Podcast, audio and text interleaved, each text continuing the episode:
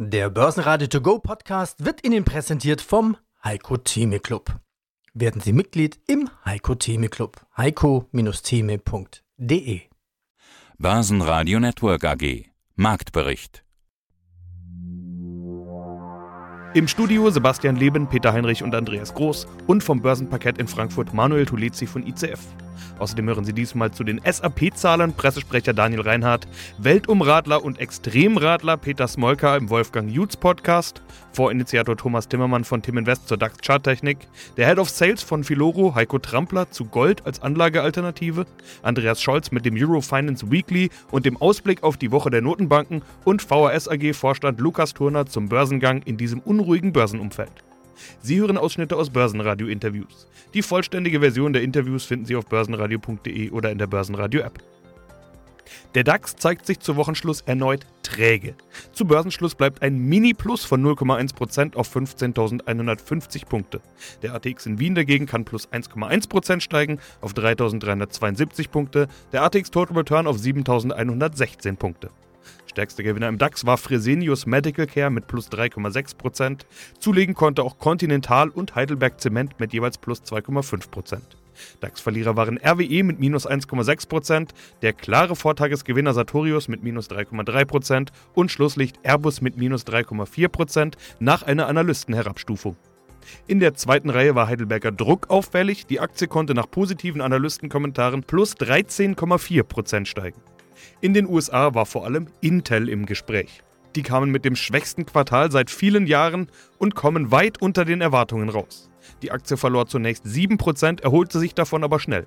American Express und Visa steigerten Gewinne und Erlöse. Die Amex-Aktie steigt zweistellig, Visa nur rund 2%.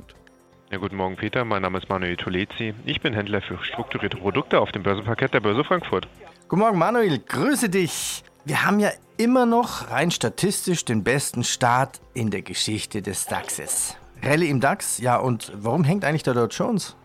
Ja, das ist eine sehr gute Frage, Peter. Schauen wir heute Morgen auf den Ticker, ist der DAX, die Kasse schon wieder 0,16% im Plus bei 15.156 Zählern. Und ich habe mir auch mal angeschaut, wie gut der DAX denn eigentlich gelaufen ist. Und da schauen wir heute natürlich auf 8,5% Year-to-Date an Performance, wobei der Dow mit 2,4 da wirklich auch richtig nachhängt. Selbst die Briten mit dem FTSE 100 haben eine satte Performance von 4,3%. Und das kann natürlich verschiedene Gründe haben. Auf der einen Seite natürlich immer noch die Rezessionsängste, die Zinsängste und natürlich natürlich darüber hinaus noch in die Inflationsängste und das hat den amerikanischen Markt gegenüber dem europäischen Markt ein wenig gebremst.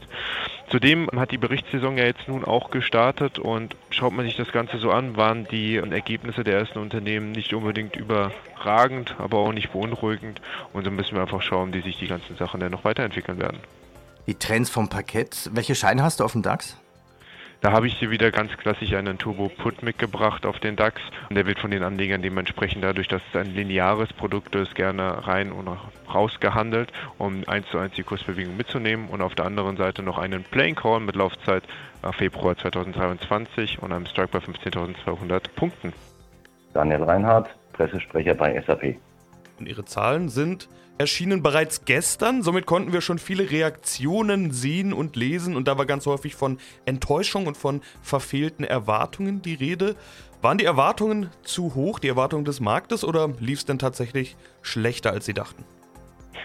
Das lief sehr gut. Wir haben alle Kennzahlen erreicht, die wir in unserem Ausblick 2022 gegeben haben.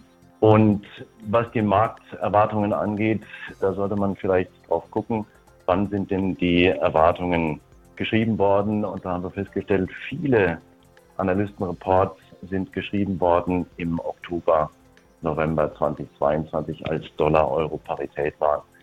Und danach hat sich der Dollarkurs erheblich verändert. Der Euro hat stark angezogen. Das wurde nicht von allen Reports wiedergegeben oder ist da nicht einberechnet. Ja, das ist das eine, was man sieht, wenn man die Zahlen vergleicht. Euro, Dollar oder nicht Euro-Dollar reingerechnet, sieht man 11% Umsatz plus. Mit Währungseffekten sind es nur noch 5%. Aber gerade beim Nettogewinn sieht man ganz deutliche Effekte. Minus 39% auf 4,08 Euro je Aktie, 4,08 Euro die Aktie ein echter Gewinneinbruch, also das kann man, denke ich, durchaus so bezeichnen. Klar gab es auch einige Effekte von außen, beispielsweise den Rückzug aus Russland, nachdem die die Ukraine überfallen haben, aber dennoch minus 39 Prozent. Wie erklären Sie diesen Gewinneinbruch? Das ist relativ einfach zu erklären. Das liegt an unserer Gesellschaft Sapphire Ventures. Das ist streng genommen keine Gesellschaft der SAP. Wir sind da lediglich Mehrheitseigentümer oder Mehrheitsanteilseigner. Das ist eine Kapital-Venture-Gesellschaft, die in ganz vielen kleinen Startups investiert ist.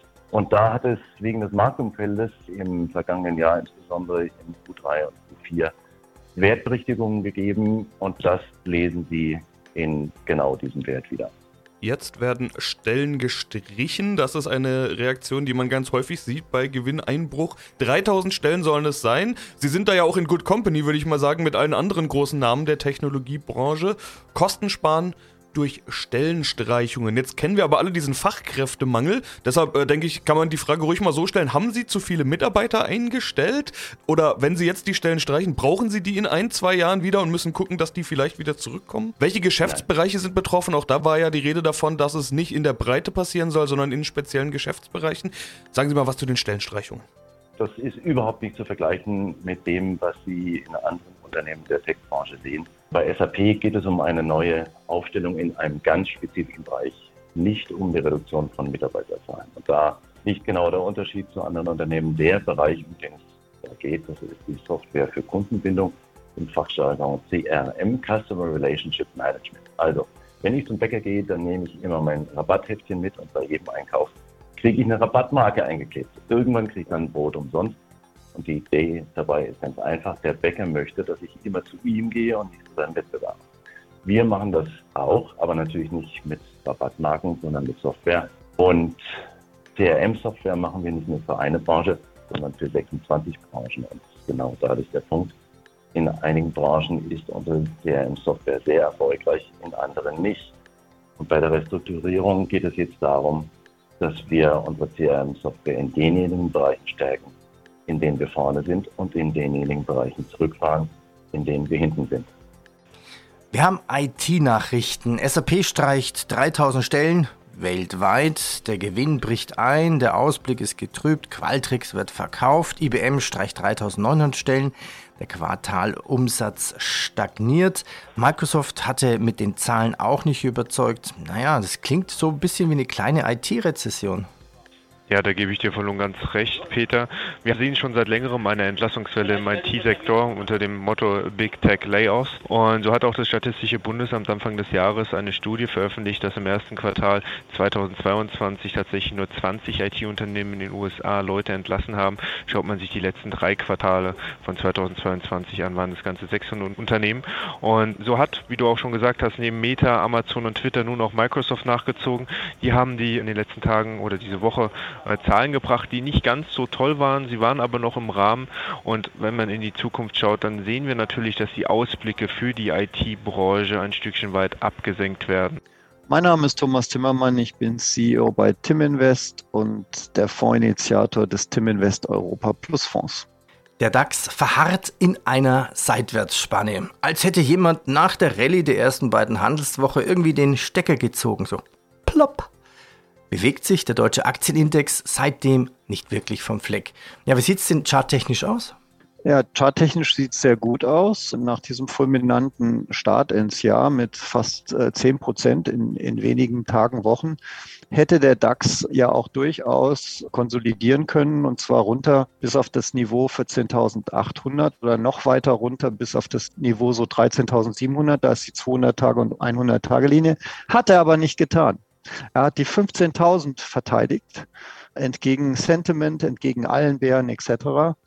Und ja, der konsolidiert jetzt seinen erfolgreichen Start des Jahres ab. Und es gibt eigentlich keinen Grund aus technischer Sicht, warum es da jetzt nicht äh, in den folgenden Wochen weitergehen sollte.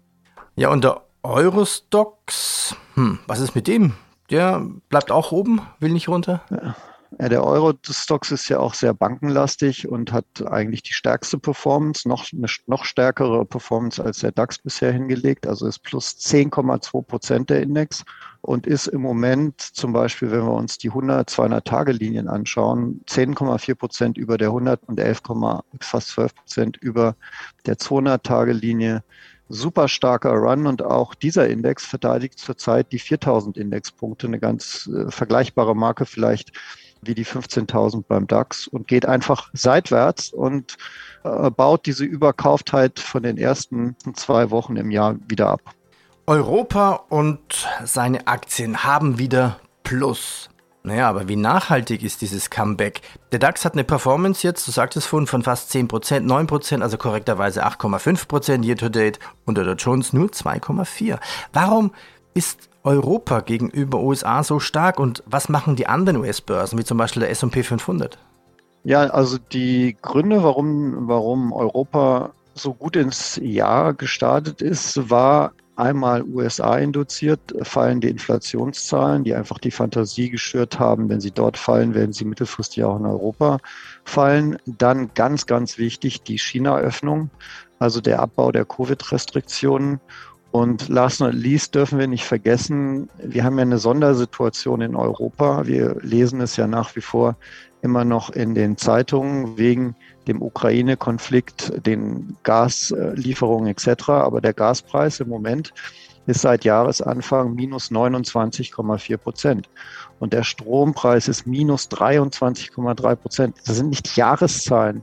Das sind wir schreiben heute den 27. Januar. In 27 Tagen ist der Gaspreis um fast 30 Prozent gefallen und liegt im Moment auf einem absoluten Niveau vor dem, vor dem ganzen Ukraine-Konflikt. Und ich glaube, das hat zusammen mit der Technik, dass die europäischen Aktienmärkte auch alle ihre Abwärtstrends verlassen haben, die 200-Tage-Linien durchbrochen haben, dazu geführt, dass wir diese, diese starke Eröffnungsrallye hatten Anfang des Jahres.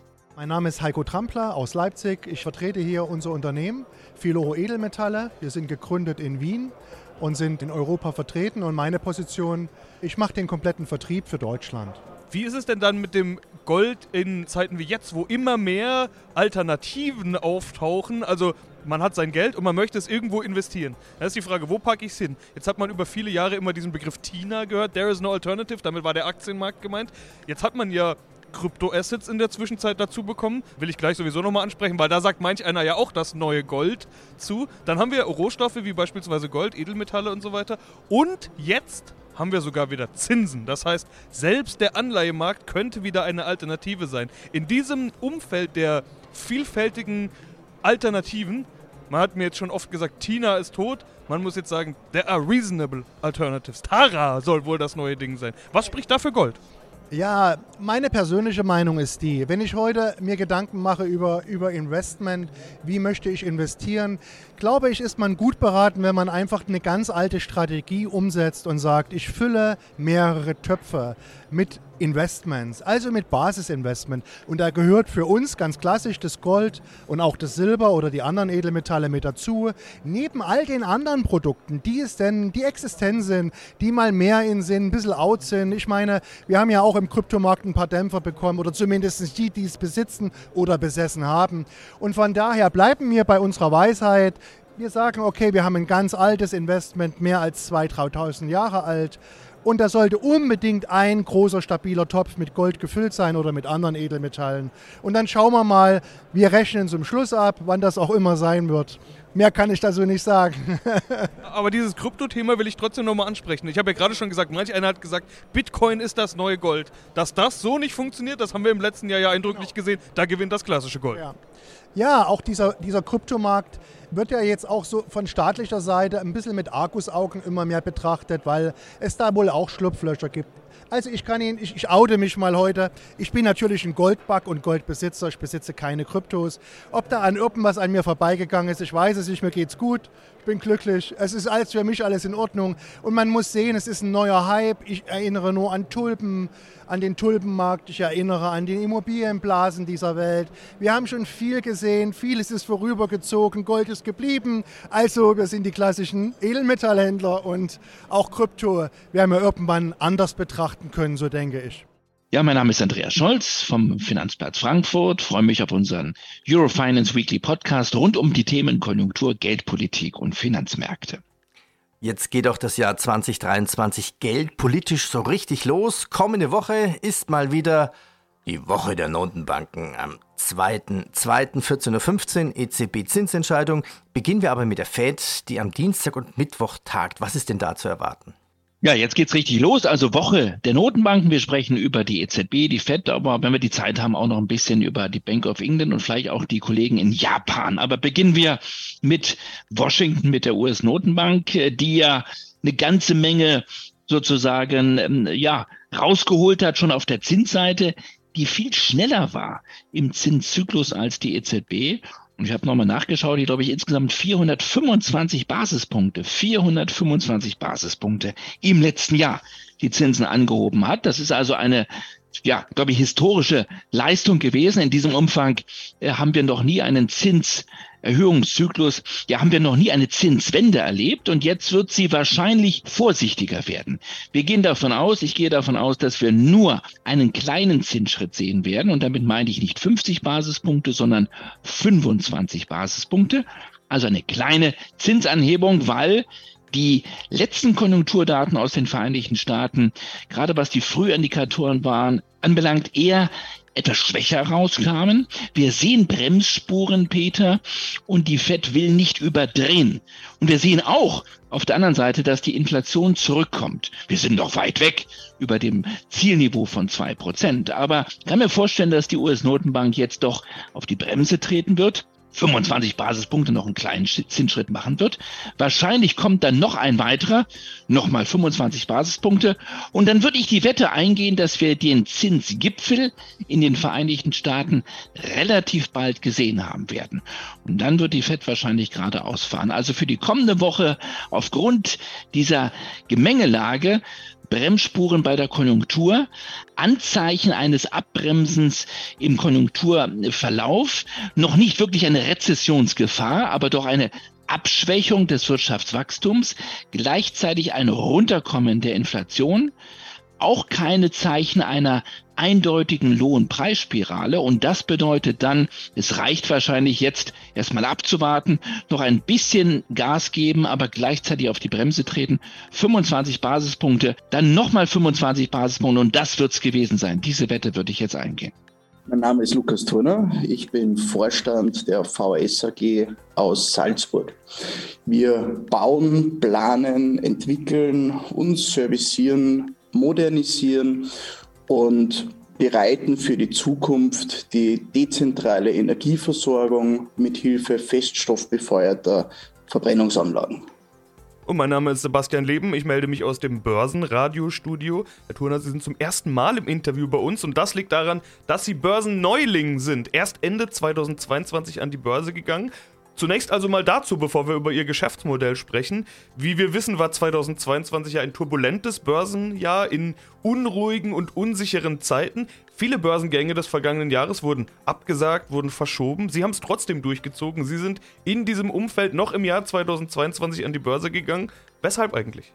Naja, es ist ja schon ein spannendes Thema, vor allem für doch ein kleines Unternehmen, wie wir es sind.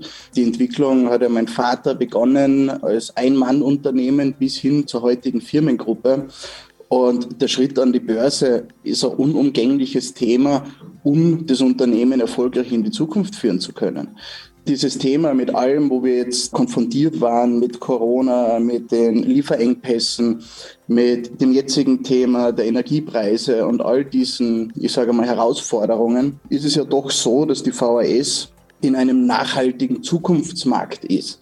Die dezentrale Energieversorgung und die Wertigkeit von Energie gewinnt ja immer mehr an Bedeutung. Und somit war es ja doch eher mehr ein beschleunigendes Element, was jetzt da alles an Krisen vor uns war, beziehungsweise mittlerweile hoffentlich hinter uns liegt, was uns eher in dem bestärkt hat, unseren Weg weiterzugehen und nicht auf die Bremse zu steigen. Ja, dann wollen wir sie mal vorstellen. Also VHS als operative Holding oben drüber und dann jeweils Tochtergesellschaften, die in unterschiedlichen Bereichen tätig sind. Es geht hauptsächlich, wie Sie schon gesagt haben, um Anlagen zur Erzeugung von Wärme und Strom. Ich habe aber auch gelesen, Systemkomponenten, zum Beispiel Filtertechnik, Fördertechnik, Kesseltechnik, Feuerungstechnik bis hin zu schlüsselfertigen Feststoffverbrennungsanlagen. Was Ja. genau ist Ihr Kerngeschäft? Also gibt es da ein Zugpferd oder sind die anderen Dinge, Filtertechnik und so weiter, sind das quasi Nebeneffekte von dem großen Ganzen und damit können Sie eben auch Geschäft machen oder wie hat man sich das vorzustellen? Naja, man muss sich die Entwicklung ansehen, wo wir herkommen. Wir kommen aus der Umwelttechnologie, aus der Abgasreinigung, eben aus dem Thema Filtertechnologien, Kondensationsanlagen und all diesen Themen. Und wir haben uns dann eigentlich von dem klassischen Spezialisten von einem Element hin entwickelt zu einem Komplettanbieter, der das komplette Know-how im eigenen Haus hat. Das heißt, wir greifen von der Beschickung über die Feuerungstechnik, Filtertechnik bis hin eben zur Energieverwertung und Nutzung hin auf unsere eigene Technologie zurück. Das heißt, wir nutzen jegliche Synergie in dem kompletten Gesamtkonstrukt, um einfach auf diese Synergien aufbauen zu können und Schnittstellen, die immer wieder zu Problemen führen können, in so großen, komplexen Gesamteinlagen, einfach auszumerzen, beziehungsweise auch dem Kunden das Kopfweh zu ersparen. Auch mein heutiger Gast, Peter Smolka, hatte für dieses Vorhaben, also die Reise um die Welt, ein Hilfsmittel in diesem Fall, und zwar das Fahrrad. Ja, hallo. Ich bin inzwischen wieder in Erlangen angekommen und jetzt bin ich wieder in meinem zweiten Leben unterwegs als Softwareentwickler in Nürnberg. Träume allerdings schon wieder vom ersten Leben. In ein paar Jahren möchte ich ganz gerne noch ein weiteres Mal um die Welt fahren. Das heißt, dieses Thema Reisen, das ist deine DNA, das steckt in dir drin. Ich habe jetzt mal die, die letzte große Reise, über die wir heute sprechen wollen, zusammengefasst in wenigen Zahlen. 88.000 Kilometer. 68 Länder hast du bereist. Was, was bist du eigentlich genau, Peter? Bist du ein Radenthusiast? Bist du Reiseradler? Bist du Extremradler? Wie bezeichnest du dich? Ah, Ich selber sage zwar immer Reiseradler, aber treffender ist wahrscheinlich wirklich das, was die Medien öfter sagen, Extremradler, weil es einfach sehr, sehr lange Strecken sind. Extremsportler bin ich natürlich nicht, das sind eher irgendwelche Leichtathleten, aber Extremradler ist wahrscheinlich der beste Begriff. Und wie sind die Menschen? Wenn einer das einschätzen kann, dann du. Ich glaube, das Auffälligste ist, die meisten Menschen weltweit sind einfach gelassener als wir Mitteleuropäer. Die haben mehr Zeit, die haben weniger Besitz, generell gesagt natürlich. Und äh, damit ist eine größere Gelassenheit da. Das ist, glaube ich, das, was man so generell pauschal einfach mal so sagen kann. Findest du, dass Besitz im Grunde genommen die Menschen hektischer macht oder, oder ähm, ablenkt von wesentlichen Dingen? Ich glaube, es macht ängstlicher. Je mehr du hast, desto mehr kannst du verlieren. Das ist, glaube ich, der Grund. Es gibt auch andere Währungen, außer dem Euro oder Dollar oder Yen, wie man, wie man will. Und zwar lese ich das immer, Peter, aus deinen Berichten, aus deinen Büchern. Diese Gastfreundschaft zum Beispiel. Also du übernachtest oft bei Privatleuten, also Couchsurfing, Warm Showers oder Airbnb, wie das äh, weltweit heißt. Und manchmal laden sie dich auch spontan ein, hast du ja auch gerade jetzt nochmal erzählt. Erklär doch bitte mal uns zurückhaltenden Deutschen den Begriff Gastfreundschaft.